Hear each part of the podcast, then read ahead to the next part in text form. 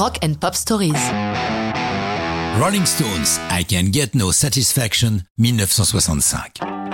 Le 6 mai 65, lors de leur première tournée américaine, les Rolling Stones jouent au Jack Russell Stadium de Clearwater sur la côte est de la Floride. La soirée se termine sur des incidents entre quelques 200 fans et la police. Les Stones rentrent à leur hôtel, le Jack Tar Harrison Hotel. Kiss a du mal à trouver le sommeil quand lui vient l'idée d'un riff. Il a un petit enregistreur à cassette Philips, le branche, enregistre le riff et va se coucher. Le lendemain, quand il se lève, il s'aperçoit qu'il n'a pas arrêté l'enregistreur.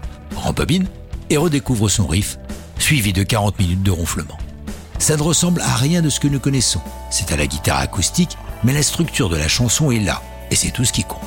Notons que dans son autobiographie Life, Kiss situe cette histoire dans son appartement londonien, mais, selon sa fameuse formule, si vous avez vécu les années 60 et que vous vous en souvenez, c'est que vous n'avez pas vécu les années 60. Kiss est dubitatif sur ce qu'il a fait. Il pense son riff pompé sur le Dancing in the Street de Martin de Vandellas, sorti en 64. Ce qui est avéré, c'est que c'est au bord de la piscine de l'hôtel de Clearwater que Jagger s'attaque au texte. Kiss a trouvé I Can Get No Satisfaction, qui est une faute grammaticale puisque la double négation implique qu'en vérité, la phrase signifie I can get satisfaction.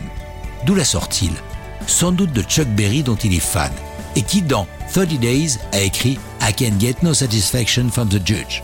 Phrase gravée dans l'inconscient de Kiss, peut-être. À partir de là, Mick raconte l'histoire d'un homme en quête d'authenticité qu'il ne trouve pas. Mick s'attaque au mercantilisme de la société américaine qu'il découvre. Il apprendra bientôt à l'utiliser. Une première version est enregistrée en acoustique au studio Chess de Chicago. Quatre jours plus tard, une autre séance a lieu au studio RCA d'Hollywood, avec cette fois l'utilisation de la première Fuzz Tone Box que Gibson vient de mettre sur le marché. Pour Kiss, cette guitare Fuzz n'est pas destinée à rester sur le mix final. Cette partie-là devrait être jouée par des cuivres. C'est ce que fera plus tard Otis Redding dans sa version, se rapprochant, sans le savoir, des idées initiales de Kiss. Mais dans l'entourage des Stones et le groupe lui-même, tout le monde est d'accord pour conserver la guitare fuzz qui lui donne un son unique à l'époque. Quelques jours plus tard, le groupe est sur la route, quelque part au Minnesota, lorsqu'ils entendent Satisfaction à la radio annoncer hit de la semaine. Sans les en avertir, leur manager, Andrew Luke Oldman, a sorti le single et en dix jours, ils sont pour la première fois numéro un aux États-Unis.